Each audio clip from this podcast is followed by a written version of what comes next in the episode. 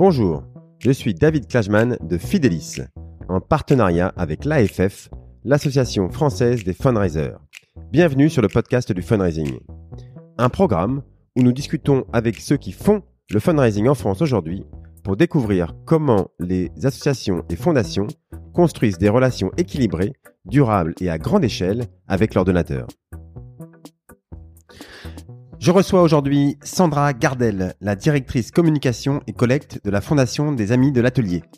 Les Amis de l'Atelier est un acteur majeur de l'accompagnement de personnes en situation de handicap psychique et mental en France. Avec Sandra, nous parlons de la communication et du fundraising quand son thème est mal compris par le grand public, du quotidien de sa recherche de partenaires entreprises et d'un thème qui lui est cher, comment trouver du sens dans son travail, comment partager ce sens avec ses équipes, comment grandir et faire grandir ceux qui nous entourent. Sandra nous explique très concrètement comment elle a un jour décidé de prendre en main son destin pour se retrouver là où elle avait envie d'être et comment nous pouvons tous faire cet exercice. Sans plus attendre, écoutons donc Sandra Gardel.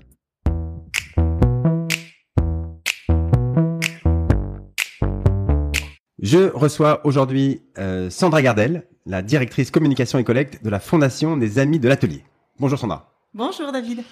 Alors, euh, Sandra, avec toi aujourd'hui, nous allons parler de plein de choses, euh, car euh, tu es super active et tu t'intéresses à beaucoup de sujets. Donc, on va essayer de te suivre dans ton quotidien. Alors, on va parler du, du, financement des causes médico-sociales en France, qui est en pleine évolution. On va parler aussi du, du financement d'une cause qui est pas toujours facile à expliquer et qui a longtemps eu une image plutôt négative dans l'opinion publique, qui est la, qui est la maladie mentale. Euh, on va, mais on va parler aussi d'un sujet qui te tient à cœur, qui est la recherche de sens dans nos métiers. Euh, Qu'est-ce qu'on peut attendre dans notre travail en association euh, euh Comment est-ce que ça peut apporter un sens à nos vies euh, Comment est-ce qu'il faut pas trop en attendre non plus pour pas se, se brûler les ailes, etc., etc. Donc voilà, un programme ambitieux. Mais Sandra, est-ce que tu peux d'abord te présenter pour les auditeurs, s'il te plaît. oui, alors donc donc je m'appelle Sandra Gardel. J'ai un parcours euh, assez classique euh, en termes d'études. J'ai fait une prépa HEC, une école de commerce. Et j'ai commencé à bosser à 21 ans en tant que euh, chef de projet formation dans une entreprise anglo-saxonne qui faisait de la formation informatique. Euh, voilà, donc un travail assez assez stéréotypé de sortant d'école de commerce. D'accord. J'ai fait ça pendant deux ans. Ça a été une très bonne école. Euh, j'ai appris plein de choses, j'ai appris le marketing, j'ai appris euh, plein de choses. Ça faisait quoi exactement? Qu'est-ce que ça faisait ça, En fait, on crée des, en tant que chef de projet, je crée des formations. Alors, euh, j'aime bien donner l'exemple. C'était en 96. Euh, c'était des formations à destination des directeurs informatiques. Et par exemple, la formation, c'était comment naviguer sur Internet. Ah Donc, je te rappelle le contexte, c'était des modems qui faisaient du bruit, etc et euh, ou alors des, des, formations du type comment maintenir vos imprimantes laser. Donc euh, c'était vraiment très technique. Moi, je ne m'y connaissais absolument rien, euh, absolument rien à, ce sujet. Mais c'était en fait, on, on, déroulait une méthodologie de création d'un support de cours, de recrutement d'intervenants, etc. D'accord. Donc j'ai fait ça pendant deux ans, ça a été hyper intéressant. Et puis après, j'ai voulu faire à peu près la même chose, mais en un peu plus grand. Donc j'ai, je suis rentrée dans une petite structure de 20 personnes qui s'appelait Nova Media, euh, qui crée des salons informatiques toujours. Donc j'étais commissaire de salon, donc c'était passionnant. On travaillait sur les conférences, sur le salon, sur les relations presse, etc. Et je pilotais une petite équipe là-bas. Et puis après, j'ai eu la chance d'être contactée par un groupe de presse informatique. Toujours, euh, c'était, bah, écoute, été euh, cataloguée informaticienne. Alors qu'il faut savoir que j'ai vraiment aucune appétence pour l'informatique. Et j'ai j'ai travaillé dans ce groupe pendant quasiment dix ans, d'abord en tant que responsable des partenariats, ensuite en tant que euh, responsable événementiel et ensuite en tant que directrice communication du groupe. Donc c'est le groupe qui avait lancé Zéro Informatique, qui dans les années 2000 a lancé Zéro 1 Net, donc un, un, un gros groupe média, ouais. ouais, Et puis, euh, et puis voilà, donc j'ai fait ça pendant dix ans. D'accord. Et un événement, j'ai eu mon premier enfant, et c'est là que euh, je me suis posé des questions. Euh, sur euh, donc j'avais un poste agréable, j'aimais mon boulot, j'aimais mon équipe, j'aimais tout, mais je, je, sentais que je comprenais pas pourquoi je laissais mon fils euh, chez la nounou le matin, le matin, pourquoi j'allais au boulot. Je donc je me suis demandé si c'était moi qui qui qui, qui n'allait pas, et en fait pas du tout. Je me rendais compte que j'aimais mon métier, mais que je comprenais pas dans quel sens, pourquoi, dans les en, en un seul mot et en, et en deux mots, euh, je faisais ce boulot-là. Et donc, euh, comme en parallèle depuis... Ça, ça tes questions, tu t'es pas posé... Enfin, c'était vraiment l'arrivée de ton fils qui... Ah avant, euh, voilà, tu faisais ce qu'on te disait, le Bah, en fait, c'est surtout que j'avais un boulot passionnant où on avait, c'était l'époque des années 2000, avec des gros budgets en com, avec euh, des, des, des gros moyens, avec des choses extraordinaires qu'on organisait, donc c'était Ouais. très excitant. Et oui, j'ai vraiment l'arrivée de mon fils où je me suis retrouvée sur d'autres valeurs, où j'ai eu d'autres priorités certainement, qui a fait que je me posais des questions. Et puis, euh, en fait, en parallèle, depuis 2002, j'avais euh, commencé à donner des cours à l'université Paris Descartes, qui s'appelle maintenant Université de Paris, sur la stratégie de communication. Donc, je donnais des cours euh, régulièrement à des euh, premières, deuxièmes euh, années au départ. Et euh, je me rendais compte que ça me ça me nourrissait beaucoup de pouvoir partager mon savoir-faire, d'échanger, de voilà, c'est quelque chose qui me plaisait. Et donc euh, en 2002, quand je me suis posé les questions, je me suis dit, moi voilà, j'aime euh, mon métier de communicante, j'aime mon métier d'intervenante formatrice. Est-ce qu'il y aurait pas quelque chose à creuser sur ces deux aspects-là? Et donc euh, je me suis laissé le temps. J'en ai parlé avec ma direction générale, mon DG qui était super ouvert, et on a on a discuté de ça. Et je lui ai dit voilà, je me pose la question peut-être d'une autre voie professionnelle, mais qui garderait un peu cet ADN-là. Mais je, il faut que je trouve où, le- où le faire, ou alors s'il faut vraiment être que formatrice. Et, euh, et en fait, je me suis rendu compte qu'être pour moi, hein, être formatrice, il fallait que derrière j'alimente euh, ce que je, je- j'apprenais euh, Ouais. aux jeunes. Et donc, je me suis dit non, ça c'est un complément, c'est c'est c'est en plus de. Et puis euh, j'ai, il se trouve que dans le groupe média, je, je travaillais beaucoup avec, enfin beaucoup, un petit peu avec des associations avec lesquelles on faisait des partenariats, notamment par exemple la- l'association Docteur Souris, qui est l'association créée par Microsoft pour équiper euh, euh, des enfants à l'hôpital d'ordinateurs. Et euh, en fait, j'ai, ça m'a ouvert les yeux sur le monde associatif, de me dire, waouh, on peut faire le monde marchand peut créer des partenariats avec le secteur associatif et ça peut être vraiment top avec des gens pertinents, des gens euh, calibrés, des gens euh, actifs, des gens dynamiques. Et du coup, ça m'a ouvert les yeux sur le fait que le secteur associatif, c'était pas juste des bénévoles. Ouais. Et moi, je suis dans une famille où il y a plutôt une culture du bénévolat forte. Et pour moi, le secteur associatif était égal à bénévolat. Donc c'était pas un travail, quoi. C'était quelque chose qu'on faisait en plus. C'était en plus. C'était un engagement en plus. Et Mm. ça m'a ouvert un peu les, les yeux. Et du coup, je me suis, euh, je me suis donné la possibilité de rencontrer des gens. J'ai eu la chance de tomber sur des personnes du secteur qui m'ont accordé du temps. Euh, voilà, je, je- vraiment un, un temps mais plus que précieux. Et d'ailleurs, je les ai remerciés il y a quelques années de m'avoir accordé qui à ce moment-là. Tu peux les citer. Hein, Bah, je peux le, je peux le citer. C'est notamment Éric Dutertre, Ouais. euh, qui a été le premier à, à me recevoir euh, pour que je lui explique un peu ma, ma, ma réflexion et qui euh, m'a permis d'échanger sur le secteur, sur les attendus du secteur, etc. Et qui a euh, qui m'a quasi validé en fait euh, de moi par rapport à moi mon envie de- de- d'aller dans le secteur. Donc voilà, il fait partie des gens qui ont été importants dans mon tournant. Euh, et, euh, et clairement, euh, à ce moment-là, je me suis dit, bah, en fait, je veux faire ce métier-là, mais dans, dans, dans une des causes qui me porte. Et à ce moment-là, j'étais maman. Et je me suis dit, ce serait quand même génial si je trouvais un poste en lien avec l'enfance. Et euh, les étoiles étaient alignées. J'ai réussi à trouver euh, un poste au Bureau international catholique de l'enfance, le BIC, qui est sur les droits de l'enfant. Et euh, bah, j'ai eu la chance de pouvoir, euh, à peine euh, neuf mois après euh, ma réflexion, mon début de réflexion, euh, pouvoir m'orienter là-dessus. Donc en gros, le, le, le, process que tu as utilisé, c'est bon, tu savais que en gros, t'as attendu, enfin, t'avais un souci, enfin, tu t'es rendu compte euh, en- intérieurement que qu'il y avait quelque chose qui, avait- qui avait changé et que tu voulais, Mm. t'étais plus aligné avec ce que Mm. tu avais à l'intérieur et euh, et donc te- tu t'es posé la question sur qu'est-ce qui était le plus important pour toi. Donc Mm. euh, ok, l'enfance, etc. T'as consulté, t'as été voir des Ouais, gens? Parce ouais. que tout seul on tourne rapidement en rond. Mm. Donc euh, et ça, ça les gens on, on le font pas forcément. Ça y est, oser prendre contact avec. Alors les gens aiment bien voilà, ce que tu as fait avec Mm. euh, Eric Dutertre. Euh, je sais pas si, si on te contacte aujourd'hui, on te pose des questions. Je une, euh, réponds toujours favorablement parce que je suis trop, je suis très reconnaissante euh, du temps que certaines personnes m'ont accordé et j'accorde toujours mon temps pour répondre à, à ce type d'études. Moi, j'appelle ça des études métiers. Et en fait, euh, c'est intéressant parce que je, je- moi, je travaille beaucoup sur la reconversion et j'accompagne en reconversion. Et en fait, euh, ces phases de euh, se recentrer sur soi, sur ses valeurs, euh, faire le point euh, sur soi un peu comme un bilan de compétences, ensuite de pouvoir se- essayer d'aligner tout ça et de valider sur l'extérieur les postes correspondants, quels sont les postes du marché, euh, quels sont les attendus du marché, et de pouvoir échanger avec un petit questionnaire euh, sur les professionnels, mais c'est d'une richesse incroyable. Et ça permet ou pas la transformation. Et puis ça permet aussi de de- d'être clair, c'est pas on cherche pas du boulot, c'est on veut faire valider un projet, c'est complètement différent. Ouais. Ouais, oui, les gens sont réceptifs à ça et, et si c'est bien expliqué et tout, enfin, tout le monde te répond. Je crois même euh, le patron d'une boîte, euh, ok, il a peut-être pas trois heures à te consacrer, mais Ouais. mais il est content de de- d'aider euh, un être humain. Et puis c'est Ah, vrai que dans, dans le secteur associatif, euh, il y a quand même beaucoup de gens passionnés. Et, et, souvent, on a envie de parler de, de ce qui nous anime. Donc, euh, même si on n'a qu'un quart d'heure, on, on, va être content de pouvoir partager euh, ce, un peu la passion ou en tout cas nos convictions avec une personne qui aurait envie de se lancer. Ouais, ouais, ok. Euh, et ce qu'on voit aussi, c'est un, un, mix entre de, de l'instinct et de la méthode. Hein. Ça, c'est aussi quelque chose qui, qui que, que j'imagine que tu t'enseignes et que tu retrouves. C'est toujours ça. Il y a un instinct au début, mais après, il y a une méthode pour, euh, pour changer. Exactement. Exactement. euh, ok, donc euh, euh, donc là tu te retrouves au, au BICE, ça on dit ça au BICE, au BICE. Au BICE, ouais. ouais. Euh, et ça tu restes combien de temps là-bas? Eh ben écoute, j'y reste une année parce qu'en fait le paradoxe c'est que j'étais toujours à Bruxelles, Genève et j'avais la responsabilité du bureau de Paris. Et le paradoxe c'est que je ne voyais plus mon fils. Donc j'avais changé de, de, ah de secteur pour qu'il y ait du sens. Donc en fait, ce que j'ai fait, c'est que j'ai négocié. Euh, euh, en fait, j'avais envie de continuer à collaborer avec euh, avec le BIC. Donc en fait, on a on a on a coupé la poire en deux, c'est-à-dire que j'ai continué pendant quelques mois à travailler sur leur com. Je me suis mise en indépendante et j'ai travaillé pour eux. Ils ont recruté petit à petit une directrice qui, qui a pris la relève, et ce qui m'a permis moi de continuer à travailler et du coup de me mettre en indépendante et de travailler avec d'autres associations, des collectivités locales et des PME qui voulaient mettre en place le version, la version partenariat de la, de la RSE en fait. C'est-à-dire comment on crée des partenariats entre le monde marchand et le monde associatif. Ah oui, bien sûr.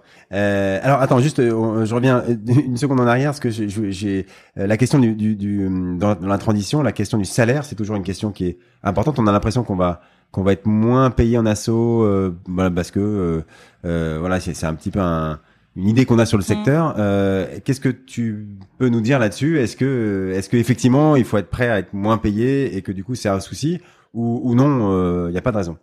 Alors après, euh, je dirais que d'abord, je vais faire une, je vais te faire une première réponse très factuelle et très mentale. Il ouais. euh, y, a, y a un super euh, panorama euh, fait par l'AFF sur les, les, métiers du secteur avec des grilles de un peu de, de salaire, enfin des, des, des, jalons de salaire qui montrent bien que ce sont pas des secteurs sous-payés. Après, il va falloir faire euh, une, une, une, moyenne sur une petite association avec euh, deux ou trois salariés et une grosse association du type euh, Croix-Rouge, APF, etc. Donc l'écart peut être énorme. Mais moi, ma réponse personnelle pour le coup, ça va être que euh, moi, quand je me suis lancée, je me suis pas trop posé la question du salaire. Non pas que c'était pas important, mais que c'était la dernière chose que je voulais valider, parce que le sens, il était un petit peu ailleurs pour moi. Mais par contre, je me suis rendu compte en cherchant que les écarts étaient, euh, soit inexistants, euh, soit vraiment pas significatifs, notamment sur des postes de direction de communication pour des assos un peu un importantes. Donc euh, après, ce qui va changer, c'est les moyens qu'on te donne. C'est-à-dire que euh, oui, moi je suis passée d'un groupe média où on faisait des soirées euh, incroyables avec des budgets incroyables, avec des plans médias incroyables. Donc il y a, y a, le côté tu brasses du budget, etc. à des exigences tout aussi importantes dans le secteur associatif, mais avec moins de budget. Mais en fait, le travail reste le même, le, ton salaire, euh, il reste quasiment le même, mais c'est surtout que, en fait, c'est une autre façon de travailler. C'est-à-dire qu'il faut être beaucoup plus créatif, beaucoup plus ingénieux, beaucoup plus dans le partenariat. Il faut créer, il faut créer des leviers comme le mécénat de compétences, le, le mécénat en nature, voilà. Donc, c'est une autre façon de travailler. Et puis, mais ça, peut-être on reviendra tout à l'heure, c'est que euh, quand tu es dire comme dans le dans le dans le privé euh, lucratif ou de manière générale dire comme T'es DIRCOM, t'es pas directeur marketing, t'es pas directeur euh, euh, commercial. Alors que quand t'es, t'as une fonction de direction de communication et de collecte euh, dans une association, eh ben t'as le chapeau commercial, t'as le chapeau marketing, t'as le chapeau communicant, et, et c'est hyper complet. Ouais, ouais, ouais, ouais c'est sûr. Alors, ce qui à la fois est sûrement, c'est bien, on apprend plus de choses, etc. Mais, mais peut être fatigant parce que on est au four au moulin et on nous demande des choses qui sont assez différentes. On, on peut moins être spécialisé. Et puis avec moins de moyens aussi. Euh, ouais, ouais, moins de moyens. Alors, euh, oui, oui, c'est sûr, c'est sûr. Il faut, comme tu dis, il faut apprendre à, à se débrouiller souvent, et ou alors euh, d'obtenir des choses gratuitement, comme les, je sais pas, des études de marché. J'imagine que c'est un truc assez classique. On paye dans le marchand, dans le dans le secteur associatif, on peut avoir du pro bono, mais euh, bon, après c'est. Ouais, mais nous, on avait eu comme ça une étude de une étude sur le monde du handicap, euh, le, handicap mental et psychique vu par les Français par Ipsos, et on, l'a eu en mécénat de compétences, là où j'avais pas le budget, en tout cas j'avais pas prévu ce budget-là moi pour le faire en, en payant, et c'était hyper intéressant parce que euh, Ipsos, eux, ça les, ça les, ça les intéressait d'avoir notre compétence sur la connaissance du secteur. Et nous, on l'a fait. Bon, après, c'est des choses qui font pas tout le temps, etc. Mais là, il se trouve qu'il y a eu un, il y a eu comme euh, encore une un alignement de planète entre nous, on avait ce besoin-là, eux, ils voulaient se développer. Euh, au niveau des études euh, sur le handicap et, et, on a pu faire ça mais il y a plein de choses qu'on peut faire comme ça en, en mécénat de compétences et qui sont super chouettes et après on crée aussi beaucoup de liens avec nos partenaires hein. oui Oui, oui, parce que les partenaires, ils sont aussi contents. De... Enfin, c'est aussi une question d'image pour eux. Voilà, il faut, faut évidemment jouer avec ça. Et... Ouais, puis euh, je, je, crois quand même que le, la cause touche les gens, parce que tu sais, dans l'étude justement d'Ipsos, une personne sur quatre connaît une personne en situation de handicap mental. Enfin, Donc, euh, tu fais vite le calcul, que, que c'est quand même de, de, te dire que tu contribues à un secteur, euh, tu as une chance sur quatre, la personne en face, elle soit euh, quasiment directement ou, très indirectement euh, euh, sur ce touché. Donc, donc on est tous touchés, sauf que c'est un sujet qu'on n'aborde pas beaucoup. moi, quand j'ai commencé à travailler à la fondation, je me suis rendu compte qu'il y avait des proches, de, certains de mes proches, qui étaient touchés par le handicap, mais je le savais pas. Ouais. Alors ça, on va en parler de, la, la, cause, euh, voilà, la cause euh, maladie mentale, c'est comme ça qu'on dit. Hein, euh, alors nous, alors nous, on parle plutôt de handicap. Handicap. Parce que tu sais, la maladie, ça se soigne, et le handicap, ça se compense. D'accord. Donc nous, on est plutôt sur la partie, on n'est pas du sanitaire, on ne soigne pas, mais on accompagne euh, pour une vie la plus dite normale, la plus citoyenne possible. D'accord, d'accord. Euh, ok, alors juste, on, va y revenir en détail là-dessus. Juste pour, pour finir le parcours, donc tu as été indépendante pendant cinq ans. Cinq ans. Mm. Donc ça, des bons souvenirs. Euh... Ah, j'ai adoré. Ouais. Euh, ok. Et, et, et, donc à un moment, qu'est-ce qui a fait que donc t'as accompagné dans la communication Alors ouais, j'ai accompagné euh, dans la communication, dans la collecte, dans la RSE, dans les partenariats, dans le mécénat, dans les relations presse. Euh, un, un, une offre somme toute assez assez généraliste et, et, standard et en même temps très orientée partenariat et RSE. Ouais. Et puis euh, il y a en 2014, en juillet 2014, j'ai la Fondation des Amis de l'Atelier qui m'a contacté en me disant voilà que qu'ils recrutaient euh, leur DIRCOM. Et euh, donc au départ, on s'est rencontrés. Je savais pas trop si c'était en tant que client ou en tant que. Ah et on s'est rencontrés et ça a été euh, ça a été euh, je dirais un, un, coup de foudre. je pense des deux côtés. Et moi, ça m'a donné envie de repasser sur un mode salariat à ce moment-là, alors que c'était pas du tout dans mes plans. Euh, et vraiment, je, je, voilà, il y avait que des belles choses à faire et voilà, donc je suis ravie. ouais, parce que j'imagine, enfin, c'est aussi un, un être, consultant, c'est super, on voit plein de choses différentes, etc. Mais on a peut-être moins le sentiment d'être dans une équipe, euh, surtout à son compte. Euh, et, et, là, si tu choisis, enfin, tu, tu croises un projet qui est super, tu as un bon fit avec les les, euh, je sais pas si c'était la, la, la, directrice. Ouais, la directrice générale. Ouais. Euh, ça, c'est, c'est aussi un côté super de faire un, travail d'équipe, quoi. Ouais, ouais. Et puis vraiment, euh, euh, c'est, enfin, on en reparlera, mais la fondation des amis d'atelier, c'est vraiment une, une, super fondation avec des, des gens. Enfin voilà, c'est. j'avais un bon feeling sur la structure, un bon feeling avec le comité de direction.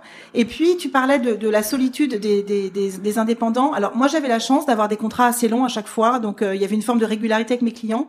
Ce qui me manquait un peu, c'était euh, la vision à 5 ans qu'on peut avoir sur un projet institutionnel, par exemple. Tu vois, c'est le côté, euh, tu portes vraiment une stratégie euh, sur du sur sur du 3 à 5 ans. Là, je pouvais porter des projets sur un an, deux ans, même si j'étais reconduite. Mais voilà, ce qui me manquait, c'était un peu cette vision un peu plus loin. Euh, voilà, donc bah, la vie est bien faite. euh, ok, alors juste avant qu'on, que, que, tu nous parles de bah, des amis d'atelier et, et tu nous redises ce que, enfin, ce, qui, ce que tu fais, ce qu'ils font, etc. Euh, la partie des cours, ça, ça m'intéresse toujours de, de, de poser des questions sur toi qui côtoies des, des, des étudiants. Ouais. Euh, alors déjà, euh, alors, déjà une question bête, mais, mais comment t'as trouvé ces cours-là? Parce que j'ai toujours, euh, je sais qu'il y a plein de gens qui veulent donner des ah cours. ou, comment tu les as trouvés? C'est toujours un hasard ou pareil tu ah bah, tu t'es organisé pour euh, aller les non, chercher? Non, je me suis pas organisée. En fait, euh, j'ai tout bêtement, j'ai un ami qui m'a appelé un jour, qui m'a dit "Écoute, voilà, je voudrais te demander un service pour une copine, donc je la connaissais pas. Ouais. Il me dit voilà, il y a un jury de VAE demain." Est-ce que tu accepterais de faire partie du jury parce que euh, il faut un communicant. Donc VAE c'est validation euh, des, des, acquis en entreprise, ouais. voilà. Et euh, donc je lui dis oh là là, écoute, moi j'ai pas que ça à faire. Il me dit s'il te plaît, c'est vraiment une amie importante. Est-ce que tu peux Donc j'ai posé à l'époque un RTT ah oui. pour rendre service à cette amie. Et j'y suis allée, euh, non pas entrer dans les pieds, mais en me disant oh là là, bon, euh, je rends service, mais vraiment c'est parce que je l'aime beaucoup. Et, euh, et en fait, j'ai rencontré une équipe pédagogique, j'ai adoré euh, euh, faire ce jury, échanger avec le, les, les, les, personnes qui passaient devant le jury, échanger avec le jury, et on a discuté avec la responsable pédagogique euh, euh, des premières années et euh, donc de mon parcours, et elle me dit moi j'adorerais que tu puisses euh, intervenir. donc moi je lui dis que je me sentais pas du tout légitime, j'avais je sais pas 28 ans. Je ouais. me suis dit bah non, moi je, je je me sens pas légitime. Et puis on s'est revu plusieurs fois et, et on s'est mis d'accord et, et j'ai commencé à donner des cours sur la stratégie de communication. Et puis euh, donc euh, ensuite euh, j'ai donné des cours sur la stratégie de communication et un autre module sur la stratégie sur la communication événementielle. Et puis après, euh, je sais plus comment ça s'est goupillé. Ah si. Après, moi, j'ai un mode de travail très visuel. Je travaille beaucoup avec les cartes heuristiques euh, pour le, le, management de projet, pour poser mes idées, etc. Et donc, euh, je trouvais ça intéressant de l'enseigner aux étudiants. Donc, euh, j'ai fait des modules sur les cartes heuristiques pour leur expliquer comment on travaille un peu en voilà. Et euh, après, je me suis rendu compte que les jeunes n'arrivaient pas du tout à faire des démarches réseau.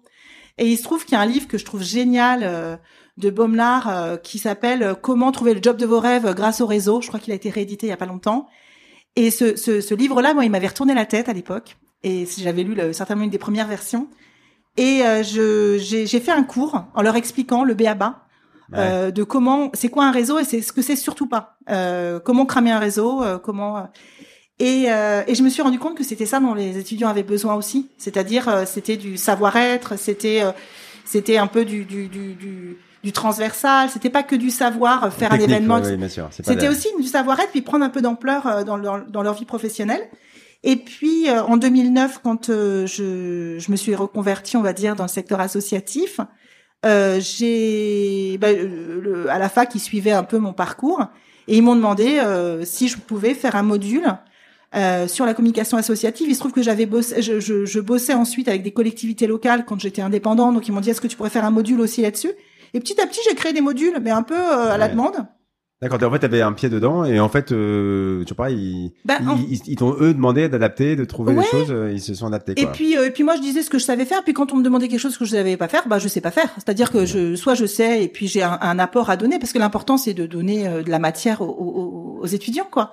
Et depuis, je fais un module sur la communication associative et sur les métiers de la communication associative. Euh, pour donner envie et surtout faire connaître aux jeunes. Justement, alors, est-ce qu'ils connaissent les, jeunes le, monde associatif? Qu'est-ce qu'ils en pensent euh, C'est quoi les images qu'ils ont? Est-ce qu'elles sont justes? Elles sont fausses? Euh, Qu'est-ce que tu dirais là-dessus? Ben, je dirais que déjà, quand on dit le mot association, certains ont la représentation du club de ping-pong de leur ville et l'autre, de, l'autre côté, c'est l'UNICEF. Donc entre les deux, il y a quand même un panel impressionnant.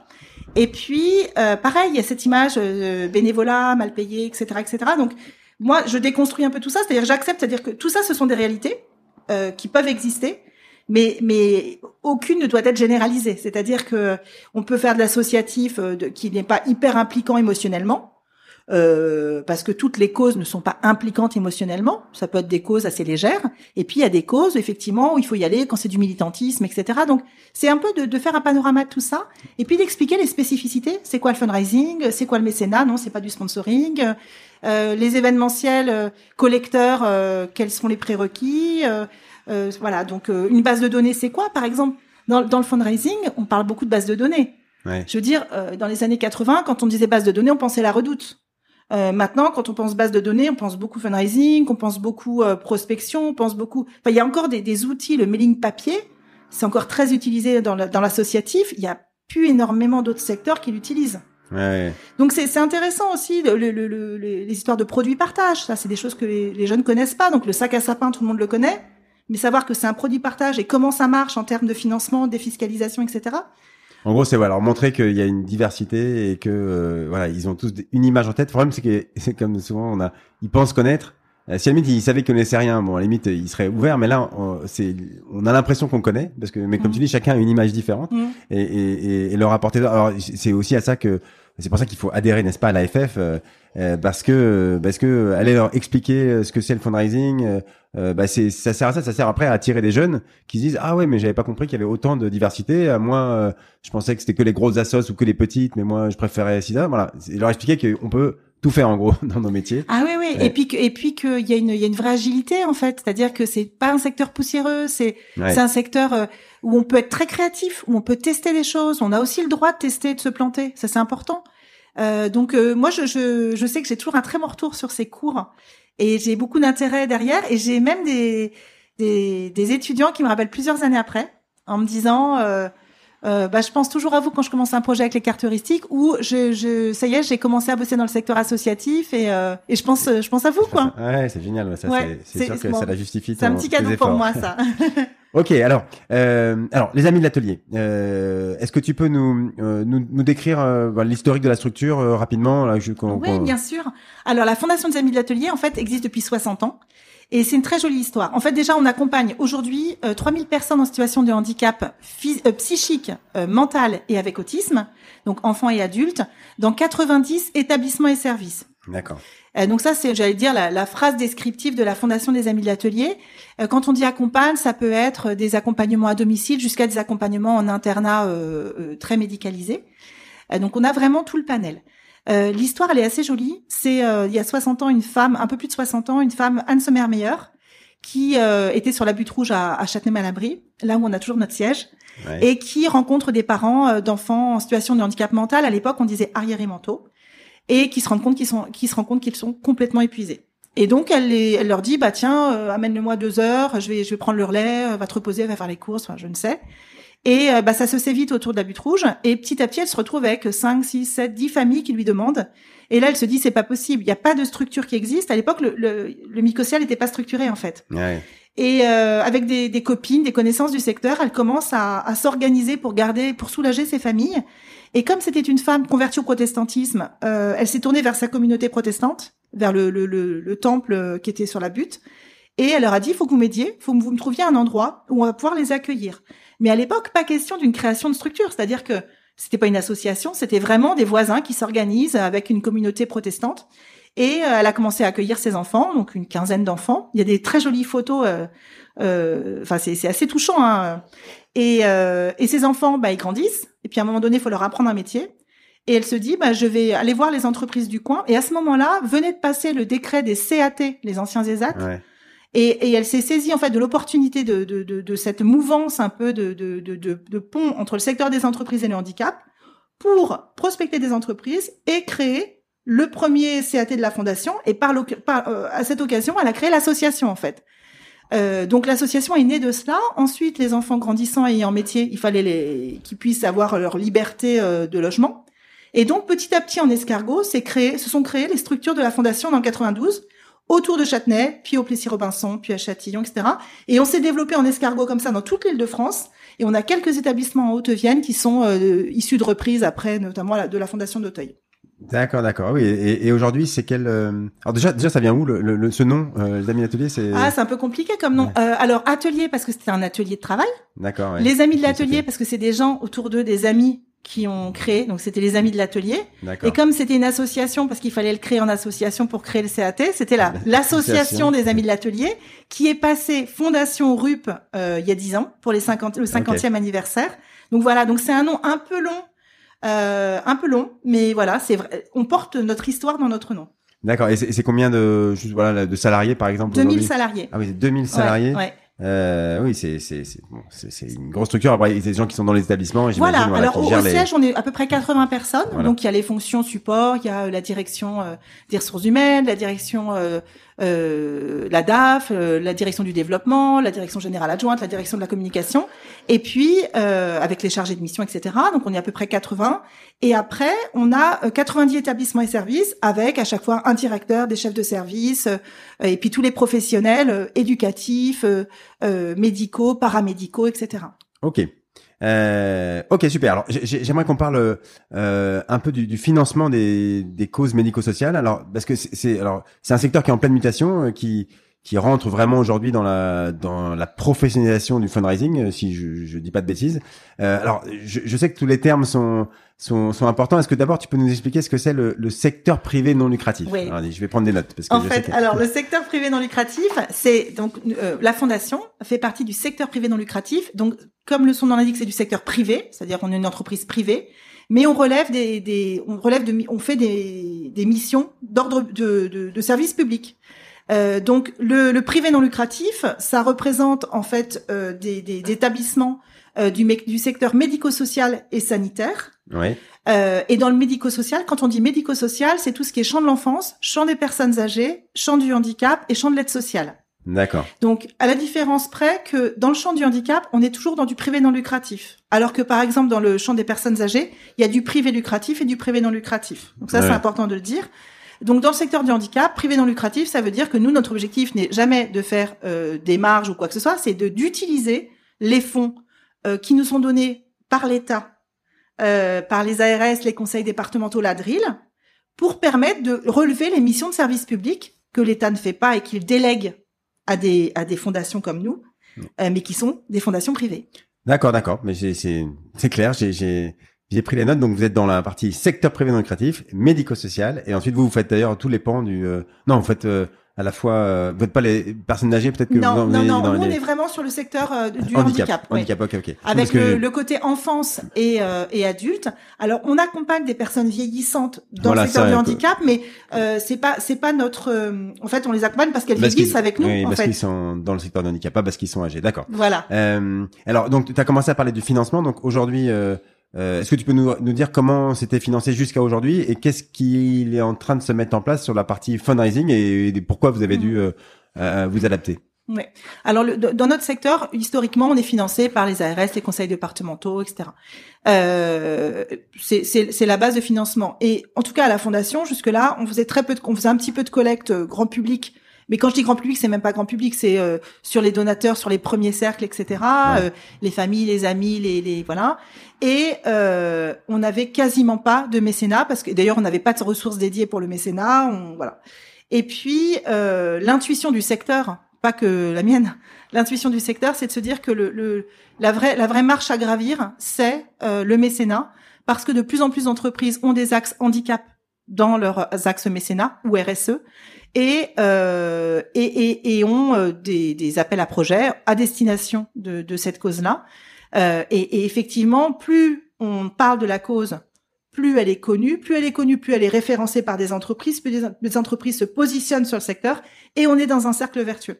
Donc la communication, elle est au bénéfice de la connaissance du type de handicap, parce qu'effectivement, le handicap, tu le disais au préalable, le handicap mental, psychique et l'autisme, euh, soit on fait des raccourcis, soit on fait des, des, des, des soit, soit on le cache, tout simplement. Et l'idée, c'est de d'expliquer, et puis d'expliquer l'accompagnement médico-social, ce que ça amène comme autonomie, comme comme euh, accès à la citoyenneté, etc. Ouais, ouais. Donc euh, oui, alors le, cette, cette cause du, du, du handicap mental, à la fois c'est on a l'impression d'en entendre souvent parler. euh, après peut-être que c'est eu le Covid en plus, on en a beaucoup parlé euh, au moment du l'évaluation de la santé mentale des Français suite au confinement, etc. Ça, Mhm. ça été un sujet peut-être que voilà qui qui qui a réémergé, mais mais euh, mais sous l'angle collecte, sous l'angle euh, pourquoi il faut aider, c'est vrai que c'est on n'a pas l'habitude d'entendre ça beaucoup, je crois. euh, Mhm. mais ça c'est ce que toi tu, enfin c'est ce que vous essayez de changer quoi. Ouais, ben oui, mais en fait, nous, c'est assez concret. En fait, moi, je pense qu'il faut être concret. Il faut montrer le terrain, il faut montrer ce qu'on fait, il faut montrer les projets. Il faut pas, il faut pas avoir des mots trop compliqués. Tu vois, par exemple, dans le secteur, on parle de euh, d'autodétermination. Alors, Ouais. l'autodétermination, c'est cette capacité à chacun de décider pour soi-même. Toi et moi, on, on le vit au quotidien, l'autodétermination. Et en fait, pendant longtemps, le secteur du handicap, c'était un secteur où on demande, euh, où, où le, le- la personne en situation de handicap se devait s'adapter à la structure et non l'inverse. Là maintenant, depuis depuis euh, les, les dernières lois qui régissent le handicap, euh, en fait, c'est à la structure de s'adapter à la personne. Donc la personne, elle a, elle a un, un projet euh, individuel. Euh, par exemple, pour quelqu'un qui serait pas du tout euh, en capacité d'autonomie aujourd'hui, euh, son projet, ça peut être tout simplement d'être en capacité d'aller tout seul faire des courses, en, gé- en gérant par exemple ses, ses, tr- ses stress ou voilà. Et ben, ça peut être quelque chose sur lequel on l'accompagne. Alors pour toi, ça te paraît rien, mais je peux te dire pour ces personnes-là, c'est un projet parfois à six mois. Et, et notre rôle en tant que, que professionnel, c'est de l'accompagner. Donc ça, on n'a pas besoin de fonds pour ça. Par contre, pour des, personnes qui, euh, bah, par exemple, des personnes qui travaillent en ESAT et qui euh, sont bloquées dans leur euh, dans leur activité et même dans leur dans le fait d'envisager le fait de travailler dans le, milieu ordinaire, c'est-à-dire en entreprise standard, parce qu'elles n'ont pas le permis, par exemple. Sauf qu'elles sont dans tel état, de stress du fait de leur leur, handicap psychique que même si elles sont en vérité en capacité de conduire, elles sont en incapacité de passer le permis. C'est-à-dire que le niveau de stress est tel qu'ils perdent leurs moyens. Ben nous, notre rôle, c'est de les accompagner. Et comment on fait? Ben, Par exemple, on a financé un simulateur de conduite pour permettre de ne pas faire 150 heures payantes euh, dans un Ah dans une auto-école, mais de pouvoir avoir des moniteurs formés pour donner pour euh, animer cela. On a acheté des voiturettes électriques sans permis qu'on couple à ce dispositif pour leur permettre aussi de s'entraîner dans un périmètre, etc. On a voilà de, plein de choses comme ça. On a on a euh, aussi euh, travaillé avec des on a eu des fonds hein, de mécènes pour euh, des, des contrats avec des auto-écoles spécialisées avec des personnes qu'on a euh, sensibilisées au handicap psychique, donc des moniteurs auto-écoles qu'on sensibilise afin de permettre que tout ça se fasse de la meilleure manière possible. Et l'objectif c'est quoi? C'est que ces personnes-là puissent à un moment donné être autonomes dans leur trajet et puissent euh, envisager le milieu ordinaire. Et après, ça peut être un autre projet individuel, c'est-à-dire que une fois qu'ils ont eu le, le permis, Ouais, Bah, après, peuvent de- faire d'autres choses, il y a Eh l'accès ben à l'emploi, enfin. Voilà, euh, et puis de dire maintenant on va l'accompagner vers vers Bien sûr. euh, le, le projet d'un emploi en milieu ordinaire. Ok, ok, non, non, mais c'est effectivement c'est c'est très concret. On, on, on voit tout de suite et on, on voit que c'est utile. Alors, euh, alors, une question bête, mais euh, pourquoi ça s'est pas financé par l'ARS, par exemple, le financement, les financements précédemment Pourquoi est-ce que ça, enfin, vous avez déjà tellement de choses à financer par ailleurs, les établissements, etc., que euh, en gros ça ça rentrait pas dans le budget? Ah ben non, ce qui est financé c'est l'accompagnement euh, basique. Quand je dis basique, c'est pas négatif, hein, mais c'est Ouais. euh, le logement, la nourriture, les Voilà, soins, etc. La survie. Euh, ça, l'ARS, les conseils départementaux, ils, ils... ouais, plus que la survie, parce que ils vivent euh, convenablement, mais tout ce qui est projet un peu innovant ouais, bien et sûr. qui est de l'accompagnement plus plus, ben c'est c'est pas financé. Alors euh, moi, mon bien sûr, hein, si tu me demandes, moi j'adorerais que ça puisse euh, qu'on puisse avoir une ligne mobilité euh, dans chaque établissement, ce serait Ouais. top, mais on l'a pas. Donc par exemple, les cuisines thérapeutiques, tu vois, euh, dans les établissements euh, qui qui existent depuis 20 ans, par exemple. Euh, alors même dans les nouveaux établissements, c'est pas financé. Hein. Les salles SOSLM, tu sais, c'est les salles, les salles sensorielles euh, d'hypostimulation ou d'hyperstimulation en fonction. Euh, c'est des salles en fait qui coûtent euh, 10 000, 15 000 euros. Bah ça c'est pas financé. Et quand tu sais à quel point ça a un impact sur l'accompagnement, sur le fait de, de, de, calmer, de, de, de, de poser certaines personnes, c'est extraordinaire. Donc ça c'est des projets qu'on adore mettre en place. C'est c'est pas nous qui les mettons en place, c'est les établissements qui, qui les mettent en place, qui nous proposent le projet pour qu'on trouve des, finan- des financements. Et après, je peux te dire, nous, c'est une sacrée satisfaction quand on a le hockey d'un d'un mécène de pouvoir dire à l'établissement, bah, c'est bon, vous allez pouvoir euh, l'équiper et, et Ouais. mettre en place tout ce qu'ils ont déjà euh, inventé, euh, euh, euh, euh, travaillé, etc. Enfin, c'est énormément de travail derrière, en amont, puis après, euh, pour former même les personnels. Ok, ok, non, mais c'est c'est très clair, c'est très concret. Alors, euh, euh, juste euh, quel- deux, trois minutes, mais sur, euh, j'aime bien faire un peu de, de concret du quotidien. euh, donc, on a compris que vous, c'est les mécènes, donc c'est les relations avec les entreprises aujourd'hui, Ouais. votre euh, votre objectif principal. Euh, déjà, c'est c'est c'est qui, c'est quel interlocuteur euh, Comment est-ce que vous en est-ce que vous en cherchez des nouveaux Comment vous en trouvez des Mhm. nouveaux Comment ça se passe ton travail au quotidien là-dessus sur la partie euh, recherche de, de partenariats Alors déjà, il y a une personne dans mon équipe qui s'en charge à, à 100% de son temps. Ouais. Euh, c'est, elle est en charge de la, de, du mécénat et de la philanthropie, Isabelle. Et euh, Isabelle, elle, euh, elle a plusieurs axes. Elle va euh, regarder, elle, est- elle va être en veille des appels à projets. Donc, elle a, elle a deux phases. Une phase de repérer les projets en interne, déjà, ce Ouais. qu'on doit financer, puis une phase de quels sont les financeurs. Ça, c'est toujours une partie importante. Repérer les projets en interne, euh, comme tu dis, là, savoir qu'il y a une salle, qu'il y a un établissement qui veut monter cette salle. euh, Voilà, parce ça, que si tu veux, dans certaines structures, par exemple, si tu as, si as une activité unique dans un lieu unique, tu sais vite tes projets. Quand tu as 90 établissements et services, Ouais. il faut les faire remonter. Euh, donc c'est un énorme travail déjà de, de réseautage en interne et puis de, de, de- structuration un peu de, de la remontée d'informations, travailler les projets en amont. Puis après effectivement il y a la veille euh, sur les appels à projets. Donc ça va être une veille euh, qu'elle va faire euh, euh, bah, via LinkedIn, via Care News, via en fait on n'a pas à ce jour une base de données complète assez fine sur, en gros, euh, enfin, moi ça serait mon rêve, hein, tu tapes handicap psychique, euh, mobilité, et puis hop, t'as les mécènes possibles. Bon, ça n'existe pas. Ah, ouais, j'y travaille, j'y travaille. C'est-à-dire, si- si, Ah, veut, d'ailleurs, je lance un appel si quelqu'un veut m'aider là-dessus. Euh, parce que parce que je pense que à chaque euh, interview on, on, on me dit ça euh, et je vois que tout le monde fait le même travail d'aller effectivement euh, éplucher euh, les sources d'informations diverses euh, voilà et, et, et après je sais pas si bon, est-ce que les fondations joueraient le jeu? Est-ce que les fondations viendraient remplir un site internet? Quel serait leur intérêt à le faire? Bon là c'est une grande question mais mais mais en tout cas je je je- je- j'aimerais bien moi aussi faire ça et il y a, y a un tel besoin que c'est tellement criant J'imagine que ça a déjà été tenté, mais bon, bref. Euh, euh, en tout cas, on est bien d'accord qu'il y, y a un manque là-dessus. Donc, donc, euh, Donc elle fait cette veille-là. elle fait cette euh, veille, elle repère, elle et après repère. des entreprises, et après elle va Et euh, après- démarcher un par un, quoi. voilà. Bah en fait après elle répond aux appels à projets, mais c'est du sur-mesure à chaque fois. D'autant que les mécènes demandent de plus en plus d'avoir des parents, des parrains pardon chez eux. Donc euh, c'est aussi de tisser, de les appeler, de voir qui dans notre environnement pourrait être le parrain. Donc c'est vraiment, euh, tu vois, un, Attends, des parrains, ça veut dire qu'elle elle cherche à avoir des, des gens dans leur entreprise, non, non, en dehors de leur entreprise, Non, des gens. Par exemple, euh, euh, bah par exemple, là, on, on a un appel à projet Air France Ouais. avec euh, Air France, et il, dans le dossier, il faut qu'il y ait un parrain chez Air France qui soutienne en interne notre projet. Donc, il faut trouver quelqu'un chez Air France. C'est à vous de trouver la personne Oui. chez Air France? Oui, oui. D'accord, mais comment vous dites, bah, je sais pas, présentez-moi des gens, non euh, Eh j'ai- non, non, c'est pas vous, comme ça que ça se passe. Ah. Donc, c'est à toi de, de, de trouver dans ton réseau, dans de démarcher. De, donc, c'est tu fais une vraie vente quoi en, en interne. Euh, donc il y a ça, il y a aussi le fait que parfois tu as des gens, t'as des mécènes qui font pas d'appel à projet, mais avec lesquels il faut tisser un lien assez étroit pour qu'ils te disent bah tiens en ce moment euh, euh, on a euh, un appel, on va financer des choses sur le handicap, sur l'autisme, mais c'est affiché nulle part. Ouais. Donc c'est vraiment un, travail. c'est pas un travail juste de dossier ou quoi, c'est un travail de, de, de lien, de, de, de, de réseau, de, de confiance aussi beaucoup. nous, il y a, un appel à projet, si, on, si notre projet correspond pas à 95-98% du, du, de l'appel à projet, on répond pas. Parce qu'il y a tellement de, de, de, gens qui répondent et qui sont dans le. le... C'est un peu comme le CV. Hein. Un CV, tu balances pas ton CV n'importe où sans changer ta lettre de motivation. Il, faut, il faut, il faut s'adapter au maximum. Après, si tu es à côté, moi, je, je, je, je, réadapte pas mon projet en fait. C'est-à-dire que soit mon projet il est vraiment sur la citoyenneté des personnes autistes, etc. Ouais. Soit euh, c'est pas grave, ce sera pour quelqu'un d'autre. Et ou alors moi, j'aurai sur un autre mécène. Ouais, bien sûr. Euh... Ok, ok. Et, et euh, c'est technique vrai, de, de, répondre à l'appel d'offres lui-même. Est-ce que euh, euh voilà, tu vois, comme tu dis, en fait, on, on fait pas de copier-coller euh, d'un truc avant, quoi. C'est, c'est vraiment, c'est, tu, n'y réponds que quand tu sais que tu as une vraie chance de gagner, parce que tu, tu connais l'investissement de chaque réponse. Oui, et puis tu as de plus en plus de formulaires un peu en ligne euh, avec des champs qui euh, sont parfois très restreignants. Donc, euh, il faut que tu fasses du ciselage de vocabulaire incroyable. Ah oui. tu as aussi des, des, procédés différents, des, des, par exemple, tu vas avoir certains où tu réponds en ligne et puis tu as la réponse six mois après. T'en as d'autres qui vont dire il y a un préenregistrement, t'es présélectionné, il y a un oral, et puis après une resélection. En fait, il y a des, des process très différents.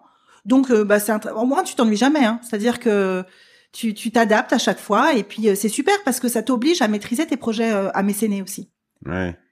Euh, ouais, ouais, c'est sûr qu'il faut bien savoir expliquer bien les, mais bon, c'est tout ça, c'est du travail. Mais bon, bref, à chaque fois qu'on en parle, c'est incroyable qu'il n'y ait pas ces procès, un, un, outil qui existe entre les deux, et ça ferait gagner aussi beaucoup de temps aux, fondations. Mais je, je, je, j'arrête de m'exciter là-dessus, mais, mais encore une fois, si, si quelqu'un veut travailler dessus, moi, j'ai déjà plein de choses à faire, mais je, je, Toi, je, je, je, suis hyper partant parce qu'il y a un tel besoin que qu'il y a des choses à faire. Bref, je, ok, on a, on, a bien compris. Alors, euh, euh, aujourd'hui sur cette, ouais, cette partie, tu dis, euh, il faut que tu appuies dedans parce que à la fois j'ai l'impression que vous êtes, vous êtes nombreux, pas sur cette euh, cause du handicap euh, mental? Est-ce que c'est, c'est il y a, il y a plein d'associations ou en fait il n'y en a pas tant que ça quoi? Alors on est on est de toute façon on est on est quand même de on est assez nombreux en termes d'associations mais toutes ne se sont pas mis au mécénat. Et ah tu vois on, a créé un groupe de communicants associatifs euh, du secteur médico-social et certains commencent tout juste le mécénat, d'autres pas encore parce qu'il faut des ressources dédiées quand même, un minimum, à minima 50% du temps. Enfin, je veux dire, tu peux pas. Euh, au début, nous, on a commencé. Isabelle, elle était à 10% de son temps sur le mécénat. Ça servait à rien. Bah, bah, elle faisait des choses. Oui, mais, oui, mais euh, c'est tellement frustrant. Ouais. Parce que tu vois bien que et, c'est là où on parlait de, de, du surinvestissement dans le secteur associatif. Tu peux toujours faire plus. Hein. Tu peux toujours euh, rajouter deux heures à ta journée, tu peux toujours euh, refaire un appel à projet, etc. Mais pour faire le mécénat, euh, il faut vraiment des ressources dédiées, même si c'est à temps partiel, mais dédié. Tu peux pas le faire en plus du reste quand tu as le temps, etc. Parce que parfois tu vas avoir, là en mars, on a eu sept appels à projet à rendre dans la même semaine. Ah oui. Ben. Isabelle a été un peu, elle a pas pris de vacances, hein. elle a pas, pas partie au ski. Et merci Isabelle. euh, ok. Euh, ok alors, euh, voilà. Euh, bah, déjà merci hein, pour euh, toutes ces explications et cette, cette transparence sur ton quotidien. C'est, c'est, je, je, je, je, suis toujours euh, épaté. De, enfin, merci de partager ça. Encore une fois, c'est, ça paraît peut-être normal, mais en fait, ça l'est pas et, et, et, ça aide tout le monde. Donc, euh, merci de cette transparence. Alors, il y a un sujet qu'on que tu as déjà commencé à aborder, mais en nous parlant de ton parcours à toi, de ton cheminement pour arriver là où tu es aujourd'hui, c'est donc la recherche de sens. Euh, moi, je, je bah, dans nos métiers du caritatif, c'est quelque chose qui est important. Euh, D'ailleurs, il y a beaucoup d'entre nous qui, qui, qui, qui, sommes venus, qui travaillons dans l'univers du caritatif, qui, qui sommes venus parce qu'on cherchait euh, peut-être quelque chose qui était moins commercial ou voilà. En tout cas, on avait une, quête sur ce sens. Alors, je vais commencer par une question euh, facile où tu vas répondre tranquillement quelques secondes et, et, et tout va s'éclairer dans nos vies. Alors, Sandra, c'est quoi pour toi donner du sens à sa vie? pour moi, en fait, c'est surtout euh, savoir ce qui nous fait vibrer, la première chose. C'est-à-dire, c'est un retour sur soi. Qu'est-ce qui me fait vibrer? Et à partir du moment où tu as identifié ce qui te fait vibrer, tu mets en œuvre dans ton quotidien des actions qui sont alignées à ça.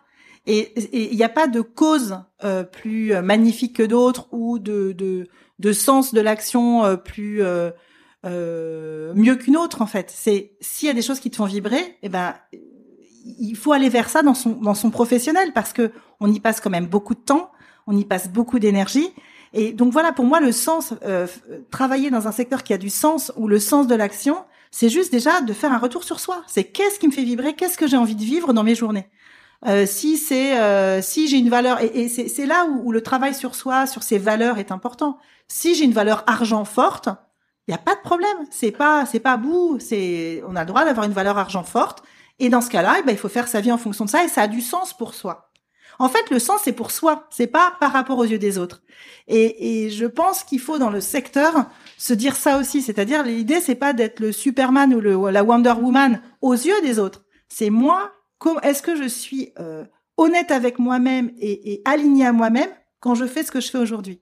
D'accord. Mais euh, bon, si, mon sens, euh, ce qui me fait vibrer, c'est alors déjà j'ai deux cas. C'est ok, j'ai rien qui me fait vibrer. Ça, il y a beaucoup de gens qui disent bah moi j'aime, je sais pas. D'ailleurs, j'ai pas de passion dans la vie. Combien de fois j'ai entendu ça Mais est-ce que c'est un problème ça de pas avoir de, de, Mais pour moi, c'est pas une histoire de passion. Moi, j'ai pas de passion dans la vie. Moi, j'ai pas de passion. Par contre, j'ai des valeurs. Et on a tous des valeurs. C'est-à-dire j'ai une valeur de famille, j'ai une valeur d'aide, j'ai une valeur d'égalité forte, euh, j'ai une valeur de chance dans le sens on, on doit tous avoir notre chance. Ça c'est très fort pour moi. Et donc ces valeurs-là m'animent et, et, et, je les ai transformées en mon, par exemple, euh, ces valeurs-là, je les vis dans mon métier de directrice communication, mais je les vis aussi dans mes actions de, de, de prof à la fac. Je le vis aussi. Voilà, c'est grandir, par exemple, grandir et faire grandir, c'est une de mes valeurs. Donc je le, je le travaille. Euh, c'est une valeur que j'anime euh, quand euh, je suis avec mon équipe. C'est une valeur que j'anime quand je coach des personnes, notamment en reconversion. C'est une valeur que j'anime quand je donne des cours à la fac. C'est grandir et faire grandir. Donc, mais, mais comment tu en arrives à définir cette phrase qui est très très très simple? Et justement c'est ça qui est bien, c'est que tu peux te, te, la, te l'écrire euh, Comment t'es arrivé à dire grandir et faire grandir euh, tu, Comment t'as défini cette valeur? C'est dur de, de, de, cracher ça de ce qui est en eh ben alors, je vais te dire, euh, il se trouve que là, c'est tout à fait personnel. Euh, je suis maître praticien PNL, c'est-à-dire que j'ai fait un, un, PNL. C'est alors c'est pas privé non lucratif PNL, c'est euh, programmation neurolinguistique. Ouais. Euh, comme dirait mon fils, PNL, ça peut être aussi un groupe de rap. Mais là, pour le coup, on est en programmation neurolinguistique. Et euh, en PNL, en fait, tu travailles sur tes valeurs. Une des premières euh, choses que tu fais dans le début d'une formation, c'est travailler sur tes valeurs. C'est quoi tes valeurs? Donc, il y a des protocoles que tu peux mettre en place, etc. Et, et voilà. Et moi, ça m'a beaucoup aidé à euh, mettre des mots. C'est-à-dire, c'est des choses que je ressentais, mais j'ai mis des mots là-dessus. Et comment t'as fait ça pour travailler? T'as été voir un coach PNL Non, en fait, j'ai fait, moi, j'ai fait une formation. Ah, alors, tu peux, alors, moi, moi, maintenant, je, je, je, pratique en tant que coach PNL, mais tu peux faire une formation, euh, toi, mais même, euh, il y a des, des, formations de base de, de, de, de trois jours, ou même t'as des formations d'une journée, mais en fait, ça te sensibilise à différentes choses, à, à aux émotions. Euh, première chose, euh, aux, en fait, aux émotions et à l'action liée à l'émotion. Et, et dans, dans le travail sur les valeurs, qui est un des premiers, un des premiers axes du travail en PNL, en fait, tu te rends compte que dans les moments où tu es bien dans ta vie, c'est quand tu as identifié tes valeurs et que tu nourris chaque jour par des petits, par des petits actes tes valeurs. Ce que j'appelle les petites pierres chaque jour. Et en fait, tu vas te rendre compte que parfois, il ne faut pas des choses incroyables pour être aligné et, et alimenter tes valeurs. Ça peut être, euh, moi j'ai une valeur famille. Bah par exemple, moi c'est important pour moi chaque soir d'avoir un quart d'heure en tête à tête avec chacun de mes enfants. C'est important pour moi. Alors tu te le dis pas, j'ai une valeur famille, c'est pas ça.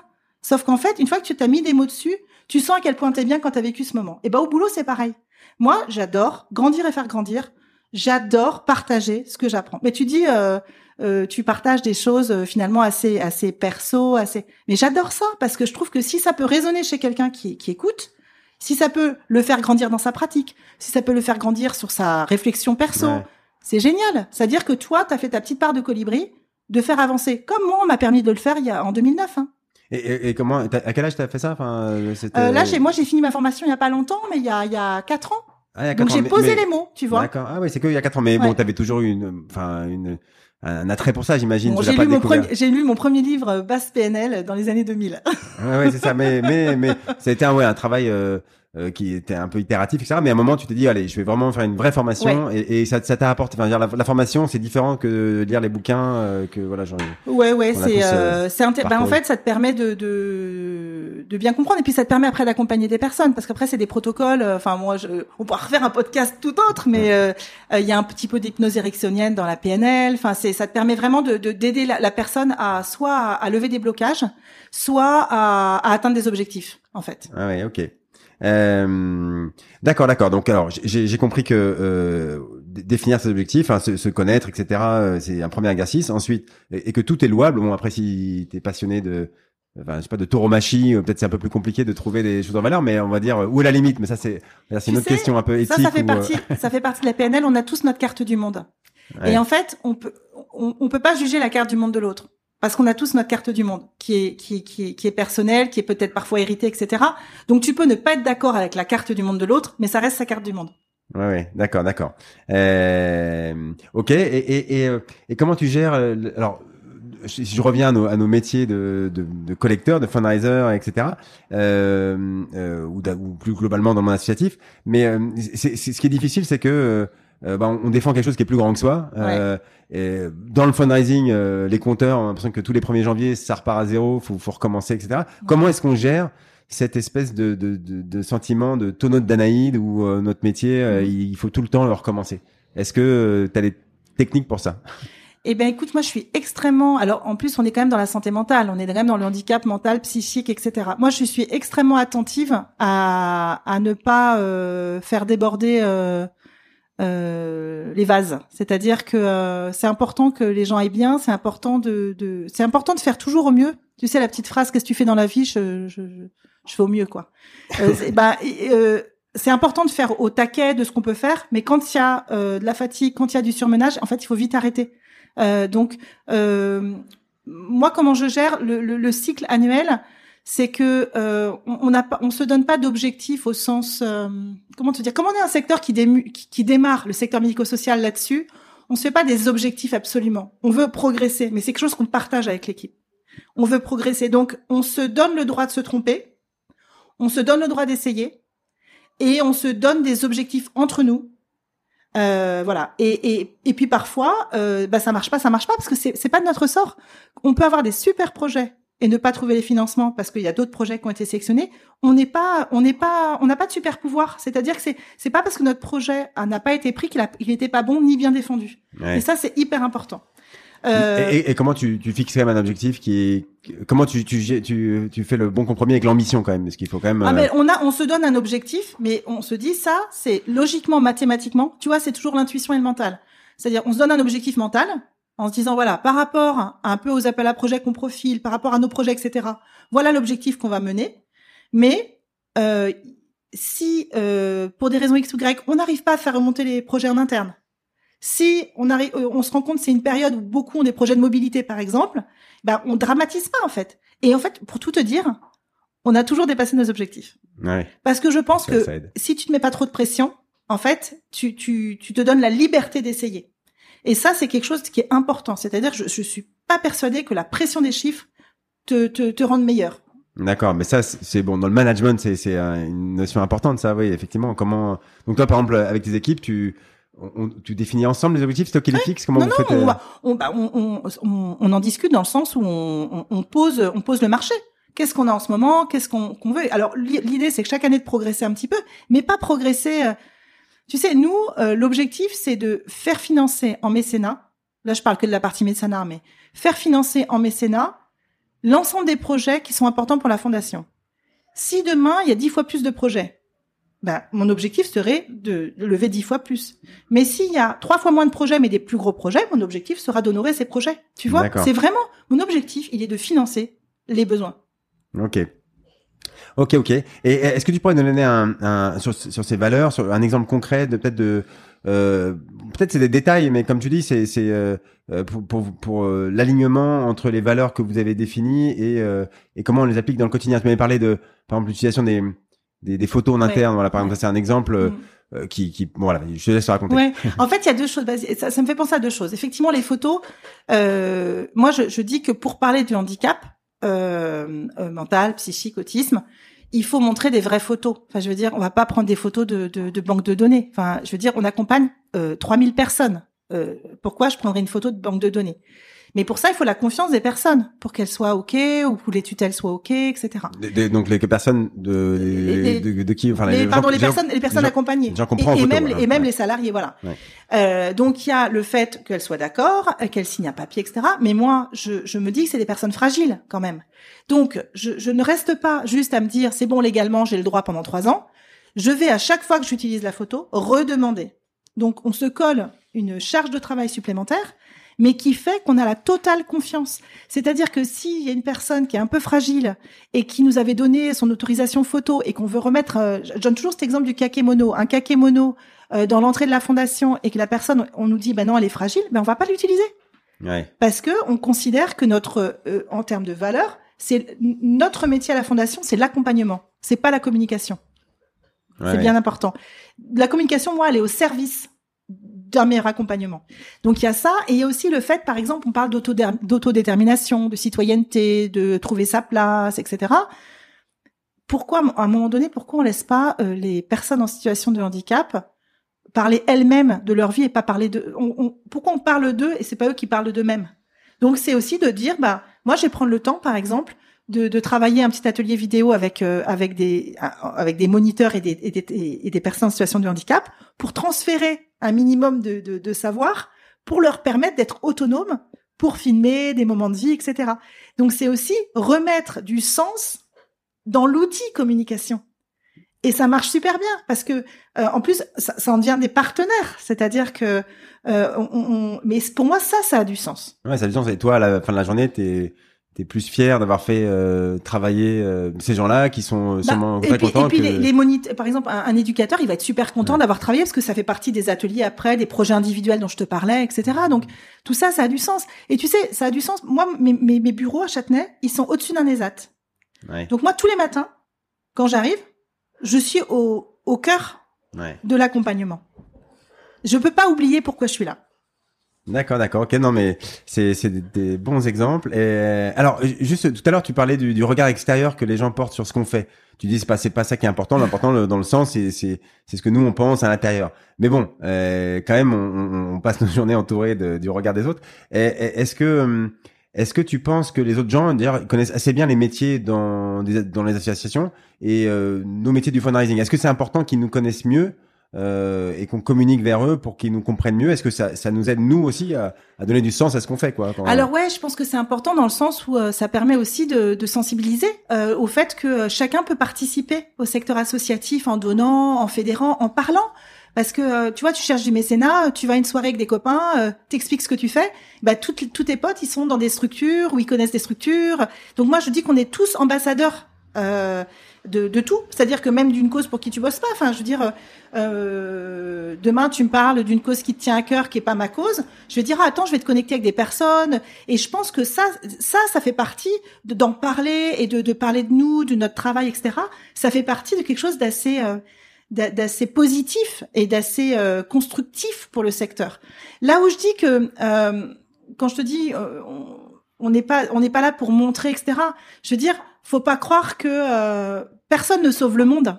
Enfin, je veux dire, euh, faut être clair. On, on, met tous une toute petite pierre sur une des causes. Euh, voilà, mais de la même manière qu'un mécène, il met sa pierre, tu vois. Il met sa pierre parce qu'il va financer quelque chose qui va impacter 40 personnes, par exemple, dans un établissement. Il met sa pierre.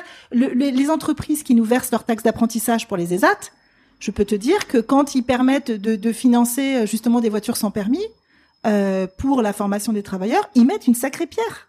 Ouais. Quand une entreprise accepte d'employer euh, ou d'accueillir pour un stage ou pour un CDD une personne en situation de handicap pour euh, pour une, une, une, forme de, de, test, on va dire, je sais pas comment on peut dire, de dans le milieu ordinaire, c'est une sacrée pierre, tu vois. Donc en fait, on n'est pas obligé d'être salarié du secteur pour apporter sa pierre. Et ça, c'est important. Tu ouais. vois Bien sûr, non, mais c'est cet équilibre un peu fragile qui est entre pas se mettre une pression euh, de dingue en se disant euh, si jamais je suis pas à la hauteur tout s'écroule c'est pas mm. vrai euh, personne n'est indispensable et voilà et, et à la fois quand même avoir l'impression que ce qu'on fait c'est des c'est des petites pierres qui sont mm. hyper importantes parce que mm. voilà c'est de trouver le bon équilibre qui est qui est voilà qui est un travail j'imagine d'une vie peut-être en tout cas mais tu sais moi je me freine hein, quand je suis en soirée avec des amis je me freine pour pas leur parler de tous mes projets et je me freine mais à un moment donné on m'a dit arrête arrête arrête de parler de ta fondation Ok. Euh, alors, alors euh, peut-être une, une, dernière question sur sur le sens, c'est comment tu tu partages parce que j'entends souvent ça avec tes équipes. Comment est-ce que tu leur tu leur montres la partie concrète? Euh, je, je, On a souvent ces questions-là, par exemple avec les associations qui sont dans le développement international. bon, ils font, ils essaient d'y aller une fois par an. Ils y arrivent jamais parce que il faut l'organiser, c'est des budgets etc. Mais d'aller sur le terrain une fois par an. Est-ce que toi, tu as des pareil des, des, des, trucs ou des exemples simples pour pour montrer à tes équipes euh, ce que, à quoi a servi leur travail. Bah en fait nous on est vraiment dans dans, dans l'activité. C'est-à-dire que avec 90 établissements et services elles sont toutes toutes dans l'équipe tous les jours en contact avec des établissements.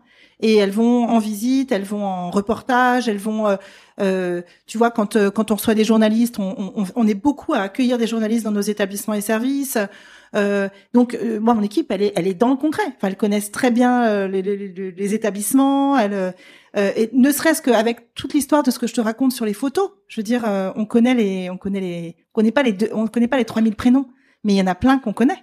Euh, donc, euh, dans le concret, je dirais que le, le, le, le, secteur, on n'est pas du tout déconnecté du secteur. Au contraire, on est en plein dedans.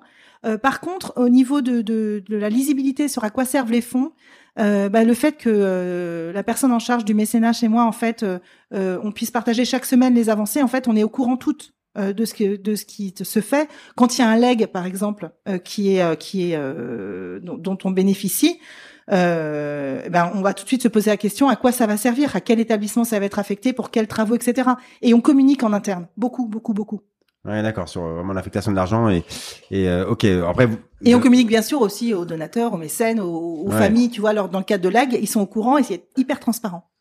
Ok, ok, euh, c'est clair. Alors après, euh, euh, bon, ça c'est aussi quelque chose que j'enfonce un peu une porte ouverte, mais on, on, le dit souvent. Après, il faut que l'association euh, dans laquelle on travaille, elle, soit en, en, rapport avec ce, justement les, les, ces valeurs. À, à, ces valeurs. Si on, si on veut donner un sens politique à son action, par exemple, on a, on a le droit. On veut avoir une.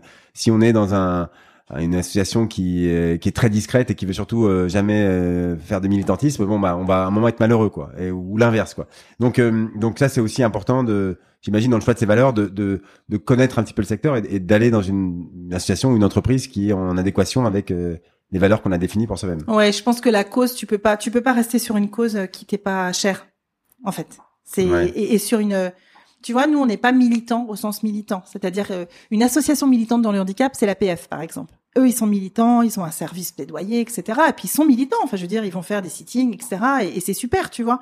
Nous, on est euh, gestionnaire médico-social. Par contre, on va militer entre guillemets, mais c'est pas en, tant que militant. Tu vois, on va on va soutenir les causes de citoyenneté, etc. Mais avec du concret, avec la mobilité, avec on va on va œuvrer pour changer sur le terrain des choses et on communique dessus dans la presse, etc. Mais pas sous une forme de plaidoyer de militants. Ouais, ok. Euh, ok, ok. Eh ben euh, super. Alors, je, je, je, on arrive au, au terme de, de, de l'enregistrement. J'essaie toujours pareil de me limiter euh, autour de l'heure. Euh, ouais, une dernière question sur le, le, bah, le peut-être le management d'un service. On en a un, petit peu parlé déjà à plusieurs reprises, mais, mais voilà, qu'est-ce qui te semble le plus important dans la façon d'animer ton, ton équipe et ton activité de, de, de fundraiser ou de communicateur Eh ben, écoute, moi, je, je dirais que euh, dans la lignée de ce que je dit tout à l'heure, euh, je pense qu'on est un secteur quand même euh, en croissance et en mutation. Donc c'est vraiment de privilégier euh, la veille et la formation, voire l'auto-formation. Donc ça va être de la formation à la FF, ça va être de l'auto-formation même sur des choses plus plus plus pratico-pratiques, tu vois. Et c'est surtout l'échange de bonnes pratiques avec des gens du secteur, parce que pas que le secteur associatif, tu vois, le secteur médico-social aussi, c'est hyper important. Donc ça, c'est la première chose c'est se tenir au courant de ce qui fait, se fait, se former, échanger, faire partie d'un collectif autre que juste l'équipe. D'accord. Alors ça, concrètement, euh, ça veut dire quoi pour ton équipe? C'est-à-dire que n'importe qui dans ton équipe, tu, tu, tu l'obliges à aller euh, à des formations à FF, même si bah, elle dit ah j'ai pas le temps, j'aimerais bien, mais voilà. Comment tu Ah bah non parce que en fait, euh, tu vois par exemple, mon équipe va au séminaire francophone de la FF en juin, historiquement parce que parce que c'est des journées de réseau, c'est des journées où tu as des, des modules de formation, tu as des masterclass, etc. Et que tout le monde est super content d'y aller. Donc j'ai pas besoin de, enfin c'est j'ai une équipe euh, super. Donc, Ils euh, écoutent tous les, des, des bons podcasts aussi, j'imagine. Ouais. J'espère. Et euh, non, non, il n'y a pas du tout besoin, tu vois. De, en plus, euh, c'est des, des formats. Par exemple, le séminaire francophone, euh, c'est très souple, donc euh, tu y vas en fonction des thématiques qui t'intéressent, Ouais. etc. Donc ça, c'est top. Et puis tu rencontres des gens qui te qui te mettent aussi un peu d'oxygène. Je pense que c'est vachement intéressant de mettre un peu d'oxygène dans son quotidien euh, en tant que fundraiser. Euh, ça, c'est la première chose. La deuxième chose, euh, en tant que manager, c'est euh, oui à la créativité et oui au fait de vouloir tester et oui, on a le droit de se planter. Ouais. Ça, c'est hyper important. Et on en rit parfois hein, parce qu'on teste des choses et puis bah ça marche pas. Et puis euh, bah, c'est pas grave. Et puis il y a des super réussites aussi. Donc euh, donc ça c'est c'est quelque chose que en tout cas c'est le c'est l'ADN que j'ai posé dans l'équipe et ça c'est hyper important. Et euh, et le grandir et faire grandir parce que euh, si on partage nos découvertes, si on partage euh, des trucs euh, qu'on qui marchent pour nous, de le partager non pas en disant c'est comme ça qu'il faut faire, mais voilà moi je fais comme ça. Est-ce que toi tu penses que ça peut t'apporter quelque chose ou pas? Euh, et ça c'est chouette parce que euh, parce que finalement euh, parfois on le fait pas. On reste chacun un peu avec nos, nos trucs et astuces.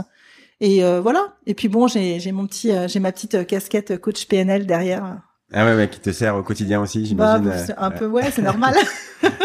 Pour tes enfants aussi, j'imagine. Exactement. Ok, ok. Bon, eh ben, euh, Sandra, je pense qu'on a fait un, un, un bon tour là. euh, je- je- on aurait pu continuer longtemps. On fera un autre épisode sur le, le- la PNL. Je pense que tu peux Écoute. tenir un épisode entier là-dessus. avec sûr. plaisir. Euh, adapté au, au fundraising, je suis sûr qu'on peut. On... Non, mais en plus, euh, je dis ça à moitié en rigolant parce que euh, je suis sûr que dans le, le vocabulaire qu'on choisit, la, la PNL avec ses donateurs, cela marchait aussi. Aussi, comment est-ce qu'on on accompagne ces donateurs en choisissant les bons mots, etc. Je suis sûr qu'il y a des milliards de, de, de, de choses euh, qu'on peut euh, utiliser avec la PNL. Ok, eh ben, euh, Sandra. Désolé, mais il va falloir. J'arrête là, je regarde l'heure, mais je, allez, on va arrêter là. J'hésite à repartir sur une question, mais j'arrête. Merci beaucoup d'avoir accepté de bah, donner ton temps. Euh, moi, j'ai- mieux compris déjà ce qu'était le, le secteur médico-social et les enjeux de son financement. J'ai euh, un peu découvert la fondation des Amis de l'Atelier. Je connaissais euh, de loin, mais euh, bah, bravo euh, pour tout ce que vous faites. Euh, bah, je pense qu'on va on va tous pouvoir réfléchir un peu à ce que tu nous as dit sur la, la recherche de sens. Euh, Peut-être que pour certains d'entre nous, c'est la réponse, elle était déjà claire avant. Hein, je, je je je sais rien, mais mais je pense que pour beaucoup, c'est des questions que qu'on se pose régulièrement. Et d'ailleurs, les réponses qu'on se fait à soi-même, elles, elles, elles ont le droit de varier aussi. Hein. J'imagine que euh, c'est normal avec le temps, avec les, les événements de la vie. Euh, euh, c'est des réponses qui évoluent, hein, comme toi avec ton ton premier enfant. Euh, bon, en tout cas, de temps en temps, je pense que c'est bien de reposer les bases et que tu nous as donné pas mal de de, de trucs, euh, de bonnes méthodes pour euh, pour revoir ces bases-là. Donc, euh, Sandra, pour tout ça et pour tout le reste, merci. Merci beaucoup. À très bientôt. À bientôt.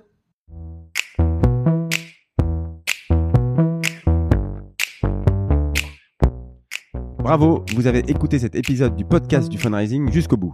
J'espère qu'il vous a plu.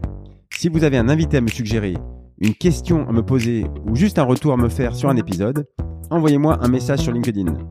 Et bien sûr, euh, n'hésitez pas à parler du podcast auprès des gens que cela pourrait intéresser ou liker quand vous voyez passer un post sur le podcast. Juste ce petit like, cela m'encourage beaucoup et cela m'aide à faire connaître le podcast. Et si vous êtes une association et que vous vous intéressez à la collecte de dons par téléphone, Fidelis peut vous aider à le mettre en œuvre en garantissant même le résultat. Là aussi, contactez-moi pour en discuter. À bientôt pour un prochain épisode.